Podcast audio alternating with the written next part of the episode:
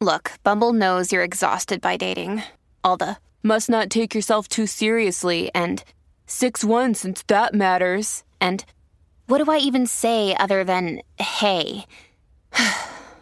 well, that's why they're introducing an all new Bumble with exciting features to make compatibility easier, starting the chat better, and dating safer. They've changed, so you don't have to. Download the new Bumble now. Hey, it's Ryan Reynolds, and I'm here with Keith, co star of my upcoming film, If, only in theaters, May 17th. Do you want to tell people the big news? All right, I'll do it. Sign up now and you'll get unlimited for $15 a month in six months of Paramount Plus Essential Plan on us. Mintmobile.com slash switch. Upfront payment of $45 equivalent to $15 per month. Unlimited over 40 gigabytes per month. Face lower speeds. Videos at 480p. Active Mint customers by 531.24 get six months of Paramount Plus Essential Plan. Auto renews after six months. Offer ends May 31st, 2024. Separate Paramount Plus registration required. Terms and conditions apply if rated PG. Bienvenido al podcast de Viva Mejor. El podcast que te dará las herramientas para transformar tu vida. Ahora, em, con eso me estás recordando, por ejemplo, que lo de la croqueta, y esto es algo que yo siento que a veces mucha gente no comprende, es que eh, a veces el ponerle atención a alguien ya es darle la croqueta. O sea, si alguien te habla para decirte una noticia negativa o algo y tú lo escuchas, ya le estás dando esa atención, esa croqueta. ¿Y qué va a hacer? Que la próxima vez que tenga algo negativo que decir o que, que platicar, te va a hablar, va a pensar en ti y te va a decir eso, ¿no? O y tú le vas a contestar y va, o sea, se sigue creando eso. Y en cambio, si por ejemplo te habla alguien para decirte algo negativo y le dices, va a ser negativo, y te dice sí, y le colgaras, a lo mejor ya dejaría de hacerlo, ¿no? No sé, me imagino. Yo, Roberto Aceves y Carlos González Hernández, desde 1993 hemos estado ayudando a la comunidad de habla hispana a vivir mejor. El día de hoy te traemos el tema de qué hacer con las personas negativas. Pasaban dos, tres días y luego estaba yo en la casa y de algo, porque su carácter no era de todo el tiempo estar bien, a veces le entraba el mal humor, ¿verdad? Entonces de pronto empezaba, estaba muy contenta cantando con el radio, haciendo su quehacer, su quehacer, ¿verdad? Barriendo, trapeando, lo que sea.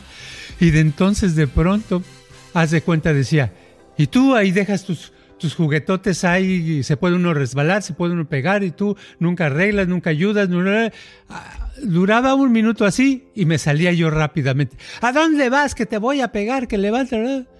Me quedaba una o dos horas del tiempo que quisiera, regresaba, ya le calculaba cuando estaba bien. Y así me la pasé creciendo y nunca me pudo controlar, ¿verdad? Y nunca le acepté yo ninguna de sus cosas. Y por eso en la vida nunca me afectó eso. Y nunca fue. Yo por eso ya a los 20 años me pude salir de mi casa y vivir por mi cuenta. Pero es por eso, no es porque, es porque uno mismo desde niño es uno autodeterminado o es un, uno un pelele, es uno una marioneta, un títere. Muchísimas gracias por tu apoyo y por escucharnos como siempre y espero que te guste este podcast de ¿Qué hacer con las personas negativas?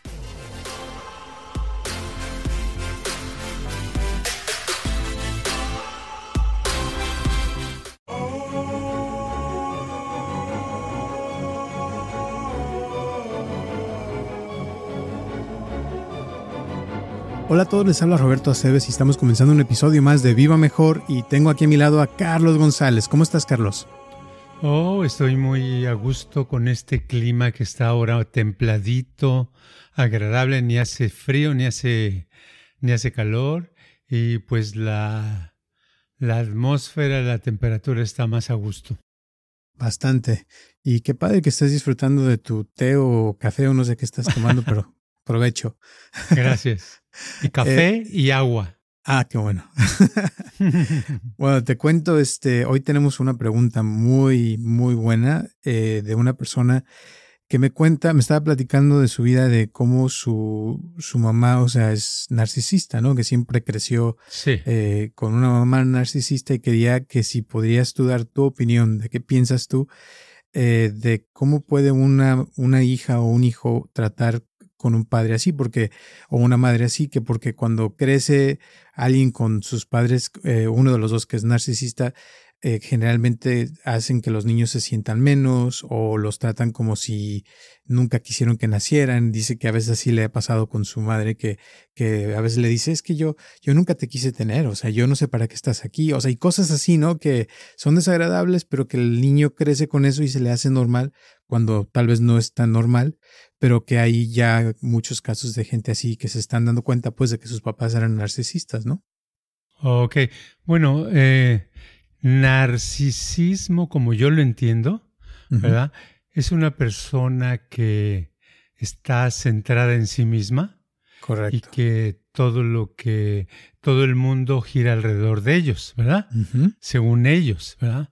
Entonces, incluso en una conversación, cuando están en una conversación, tratan de llamar la atención y meter la gente a su tema y ellos querer hablar, demostrar, etcétera, y ser admirados, ¿verdad?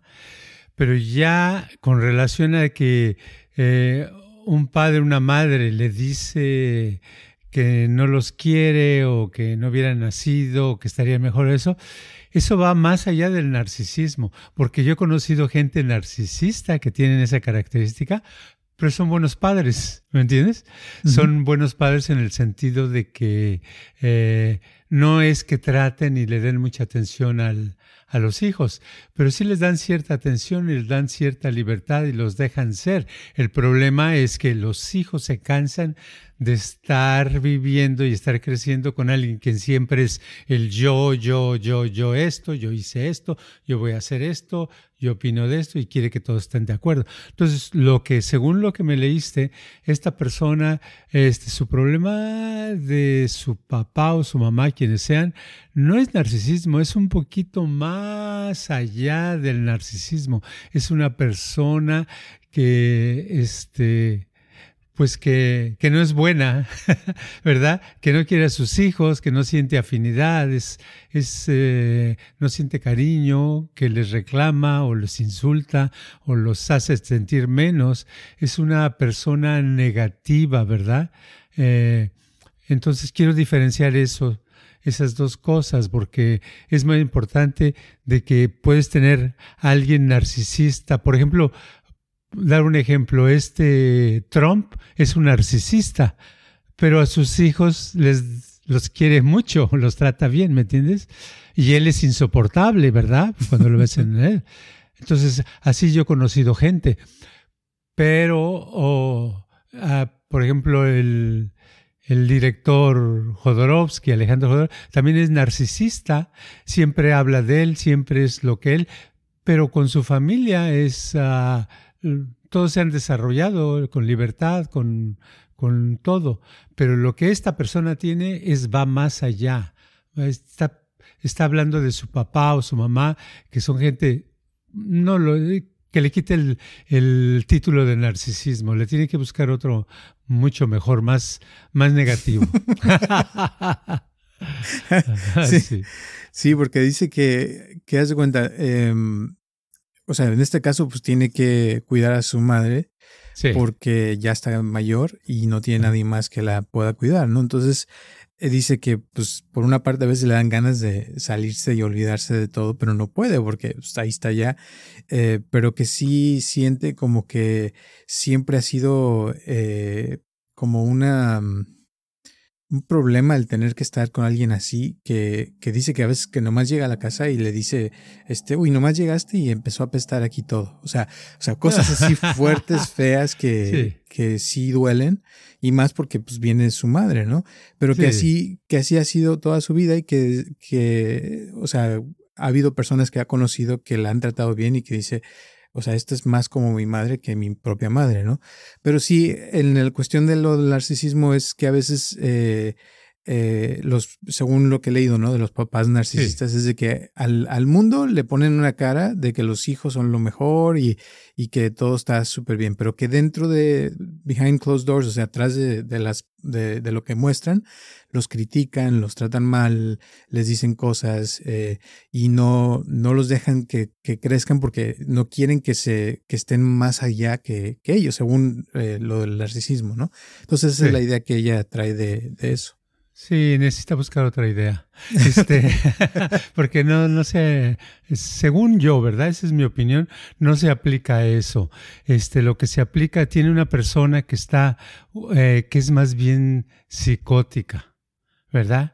La mamá es una con mentalidad psicótica, eh, casi tirándole a criminal, ¿verdad? Es otro nivel. Es como la señora que yo conocí que me platica hace años, que me platicaba que cuando era joven sus papás la colgaban de una viga. Ay Dios. Y la subían en una silla y le colgaban, le ponían una soga y la colgaban. Te vamos a castigar, ahora sí te vamos a matar. Y hasta le jalaban y luego la soltaban porque no la mataban, porque lo que les gustaba es hacerla sufrir de pánico, de miedo, y no nada más de miedo, de golpes, después le agarraban unos buenos trancazos, ¿verdad? Y dice que así creció, creció hasta que se casó y vivió con el esposo, eh, no conoció otra vida y tenía otros hermanos y era lo mismo, ¿verdad? Sus papás no eran narcisistas, eran psicóticos, ¿verdad? Era gente muy mala y esto es lo que suena, esto de que alguien llegue y te diga nada más, entraste aquí y empezó a apestar. o sea, casi ni los enemigos se lo dicen unos a los otros, ¿verdad? Esto es increíble, ¿verdad? Sí. Entonces, este, el problema que al estar creciendo ahí, lo interesante es que ah, esta persona, hombre o mujer, no sé lo que sea, se esperó y pudo continuar la relación hasta esta altura que la, que la mamá está ya muy grande porque qué curioso que no a los, como otros han hecho a los 14, 15, 16 años, se van y ya no tienen ninguna conexión con esa mamá o ese papá, ¿verdad? Entonces quiere decir que hay ahí una conexión muy fuerte que, que los mantiene unidos, ¿verdad? De, eh, llámese culpabilidad, llámese de eh, falta de, de, no tener otras personas con quienes juntarse, no sé, es una situación eh, sádico-masoquista, ¿verdad? Bueno, en, ya ves, en los países de Sudamérica sí se usa mucho, ¿no? Que, que los, los hijos se quedan con los padres hasta que estén grandes y los cuidan y todo eso. Aquí en Estados Unidos no, alguien ya se hace grande y lo meten a un a una nursería, ¿no? Le llaman algo así, y ahí los cuidan y les hacen todo. Eh, pero en México, por ejemplo, yo conozco muchos eh, familiares que sí están todavía viviendo con sus papás, ¿no? Pero sí, cuando es alguien así es insoportable y, les hace la vida de cuadrillo. Y a veces yo creo que eso le afecta también a la persona para conseguirse una pareja o tener a alguien más, ¿no? Sí, porque si uno se da cuenta y dice esta persona, esta mi mamá, mi papá me hace daño, yo ya tengo Vamos a suponer que a los 14 y 15 no se dio cuenta, sino hasta los 22. a los 22 se da cuenta de que le hace daño. ¿Por qué sigue allí? ¿Por qué no se va a vivir con la tía? ¿O por qué no se va a otro país? ¿Por qué no se va a otra ciudad? ¿Por qué no lo hizo? ¿Por qué espera a seguir, qué espera que cambie la mamá o el papá, esas personas no cambian nunca, generalmente, ¿verdad? Y entonces esta es una carga constante, ¿verdad? Pero a esa relación no la han podido eh, romper.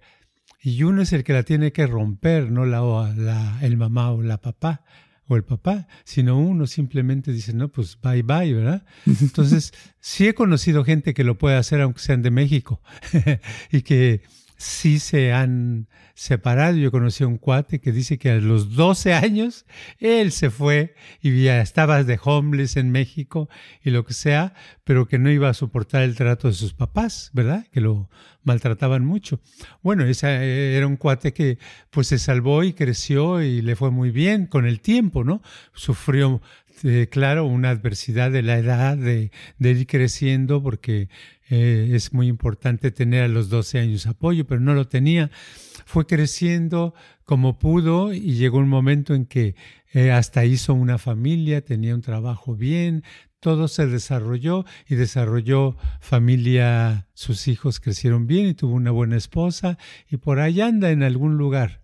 Pero es, son personas que tienen más empuje para sobrevivir, más empuje para más energía para estar, ¿verdad? Y los que no tienen esa energía, ese empuje, pues se quedan y se vuelven, siguen de masoquistas, esperando que los estén insultando, porque cada día que pasa los están insultando y lo aceptan.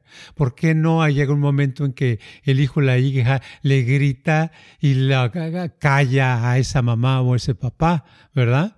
¿Por qué se deja que le digan esas cosas? ¿Por qué se deja insultar? ¿Dónde está su propio este amor propio, su propio orgullo, su propia yo soy una persona, a mí nadie me va a tratar así. ¿Dónde ha estado? O sea, ¿qué, qué, qué, qué ha sucedido? ¿Ah?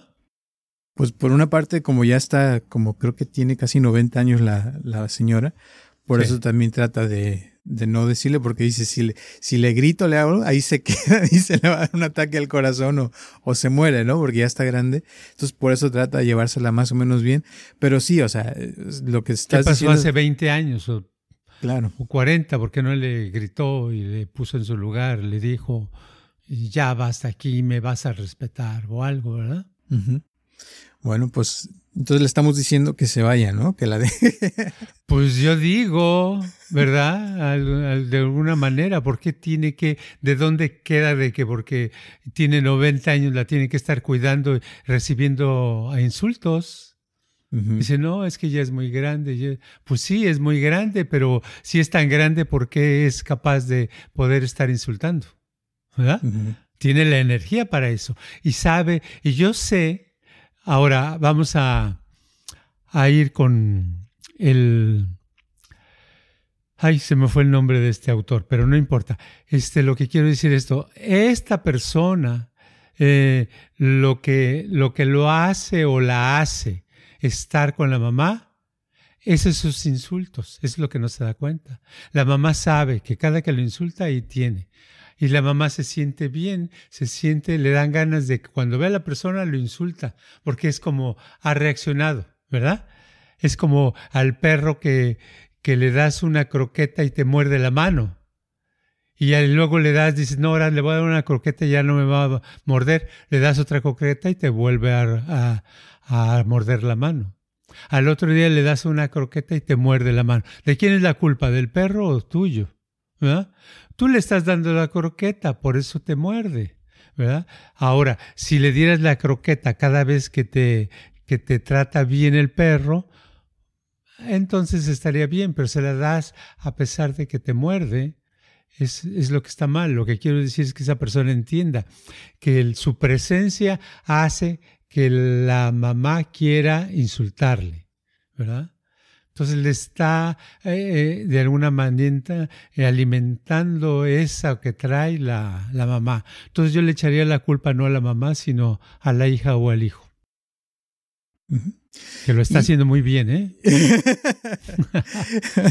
Ahora, em, con eso me estás recordando, por ejemplo, que lo de la croqueta, y esto es algo que yo siento que a veces mucha gente no comprende, es que a veces el ponerle atención a alguien ya es darle la croqueta. O sea, si alguien te habla para decirte una noticia negativa o algo y tú lo escuchas, ya le estás dando, esa atención, esa croqueta. ¿Y qué va a hacer? Que la próxima vez que tenga algo negativo que decir o que, que platicar, te va a hablar, va a pensar en ti y te va a decir eso, ¿no? O sea, y tú le vas a contestar y ahí va, o sea, se sigue creando eso. Y en cambio, si por ejemplo te habla alguien para decirte algo negativo y le dices, va a ser negativo, y te dice sí, y le colgaras, a lo mejor ya dejaría de hacerlo, ¿no? No sé, me imagino. Bueno, pues ahorita se me viene un, un ejemplo muy simple de que yo viví. Cuando yo era niño, eh, ¿qué te diré? 10 años, 12 años, 9 años. En esa época yo iba a la escuela y todas hacía las tareas, todo eso, pero era muy vago. En mi colonia donde vivía era un barrio muy padre, todo este con 50 perros por las calles y, y muchos niños jugando con los mocos todos llenos en la cara y todos, todos éramos cochinos ahí, ¿verdad? Pero yo recuerdo que a veces este, entraba yo a mi casa y mi mamá, ah, eres muy vago, ya debes de estar aquí, ahora este, ya no te voy a dejar salir. Me daba una letanía, inmediatamente yo me salía corriendo. No, no te vayas, si no te voy a pegar, me decía. Me salía corriendo y me esperaba una o dos horas, seguía jugando. Ya sabía que se le iba a pasar, ya a las dos horas regresaba, ya estaba bien. Dice, ¿no vas a cenar? sí, sí, voy a cenar. Ok, mira, tenemos esto, ya me daba de cenar y ya, ¿verdad? Pasaban dos, tres días y luego estaba yo en la casa y de algo, porque su carácter no era de todo el tiempo estar bien, a veces le entraba el mal humor, ¿verdad? Entonces de pronto empezaba, estaba muy contenta cantando con el radio, haciendo su quehacer, su quehacer, ¿verdad? Barriendo, trapeando, lo que sea. Y de entonces de pronto, haz de cuenta, decía, y tú ahí dejas tus, tus juguetotes ahí, se puede uno resbalar, se puede uno pegar y tú nunca arreglas, nunca ayudas. Ah, duraba un minuto así y me salía yo rápidamente. ¿A dónde vas? Que te voy a pegar, que levanta. Me quedaba una o dos horas del tiempo que quisiera, regresaba, ya le calculaba cuando estaba bien.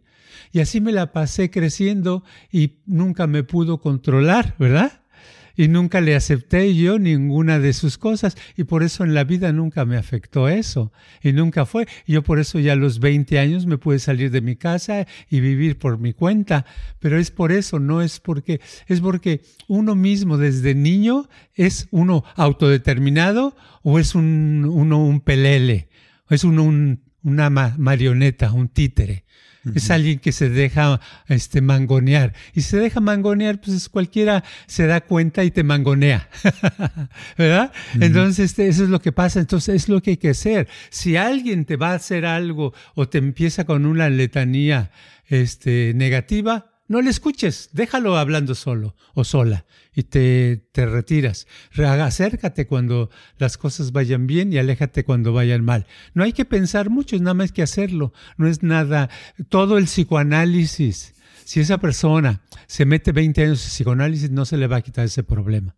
Te lo aseguro. Porque yo he conocido gente que dura en psicoanálisis muchos años y no se le quita. Porque nada más le están dando vuelta a la idea. Nada más están, ah, ah, y el psicoanalista les ayuda con su interpretación y es un despapalle, porque no, es una cosa de behavior, de comportamiento, y el comportamiento se maneja con, con este, refuerzos positivos, con recompensas.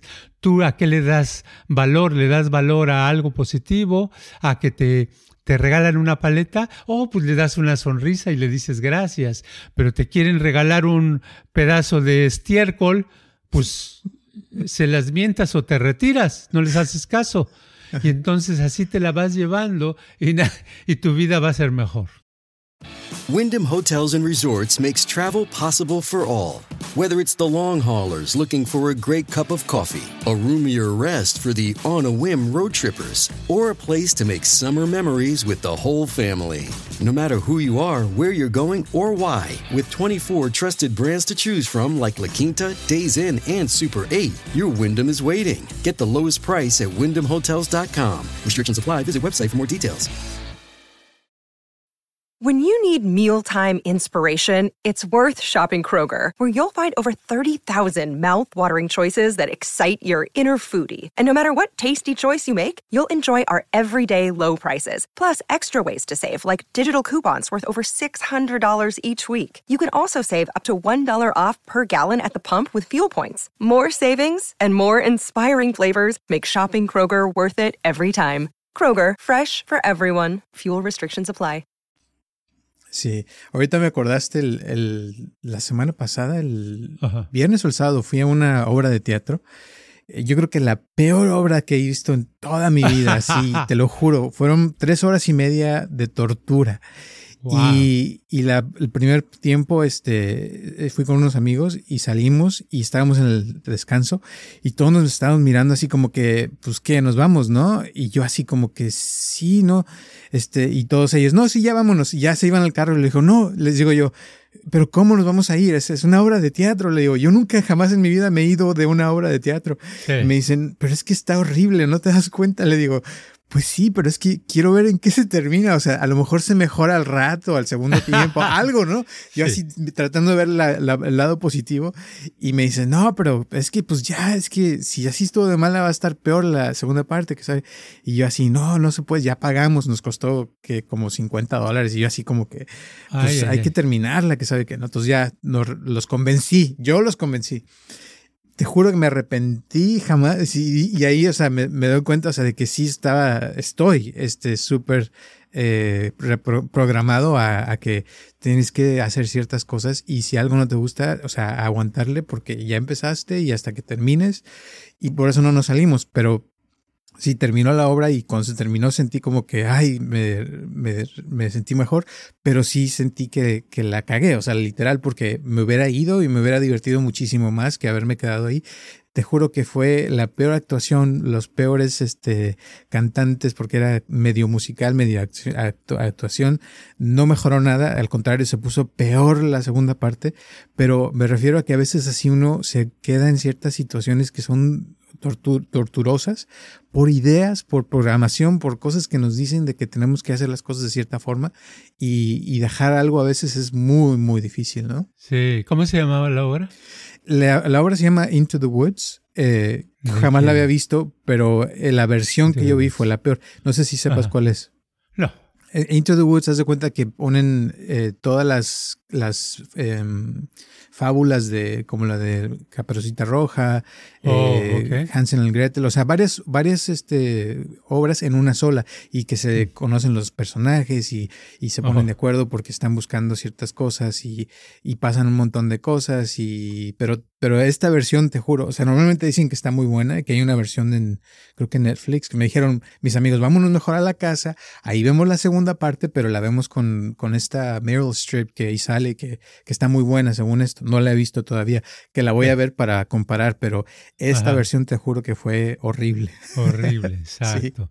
sí. eso pasa, por eso la vida puede ser más bien si, uno se si una persona se Ok, ya me acordé del autor, Skinner. Skinner es el, el, el, creador del behaviorismo y este Skinner decía que si tú das, él habla de, de dar este, eh, simplemente eh, recompensas a las cosas buenas y si ignorar a las cosas malas. Entonces, ¿cómo ignoras lo malo? Pues simplemente te retiras de ello, no le pones atención. ¿Cómo este, validas, le das valor a lo bueno? Pues le pones atención y haces algo al respecto, ¿verdad? Entonces, eso funciona muy bien en la vida. Ok, me están dando a mí algo aburrido, ¿verdad? Estoy en una conversación y la persona está hable y hable y hable de puras tonterías que a mí no me interesan y está eh, en otro rollo, pues le digo, ok, pues mucho, oye, este, perdón que te, te voy a te voy a interrumpir, pero me acaba de salir un compromiso muy rápido, ¿verdad? Y te vas, ¿verdad? ¿Por qué? Porque no tienes que estarte eh, sacrificando para una conversación. Entonces, eso es lo que hace la gente, se sacrifica todo el tiempo. Ah, este, tiene el trabajo que no le gusta, tiene a la familia que no le gusta, tiene los amigos que no le gustan, eh, vive en donde no le gusta, hace lo que no le gusta, piensa lo que no le gusta. O sea, entonces es una vida de caos, de desastre, de desilusión, de infelicidad. Y luego dicen, ¿por qué soy infeliz? Pues por todas esas cosas. Exacto. Ok, pues yo creo que con eso le dejamos pues algunas últimas palabras o lo que quieres decir antes de terminar el día de hoy. Sí, que no hay que ser marioneta de los demás, no hay que serse un títere, no dejarse que te manipulen ni que te estén criticando o te estén insultando. No aceptes eso. No te tienes que pelear, no les tienes que aventar nada, ni una piedra, ni nada. Retírate de allí, ignóralos, retírate y nada más acércate cuando sea algo positivo. Muy bien, eso está muy buena. Muchísimas gracias y gracias a todas las personas que nos escuchan en todo el mundo. Un abrazote bien grande que ya vamos para nuestro sexto año de hacer este podcast. Recuerden que estamos aquí todos los martes a las 9 de la mañana. Déjenos ahí su like o sus cinco estrellas que eso nos ayuda muchísimo. Y si tienen alguna pregunta o comentario, mándenlo y con todo gusto se las contestamos al aire. Un saludo y un abrazo a Natalie de Utah por estar aquí, por seguir escuchándonos. También a Lorena, a Alma, a Marina, a tanta gente que ya lleva años aquí. Gracias, gracias, gracias. Un abrazote y nos vemos el próximo martes a las 9 de la mañana. Hasta pronto. Este podcast está patrocinado por Viva Mejor.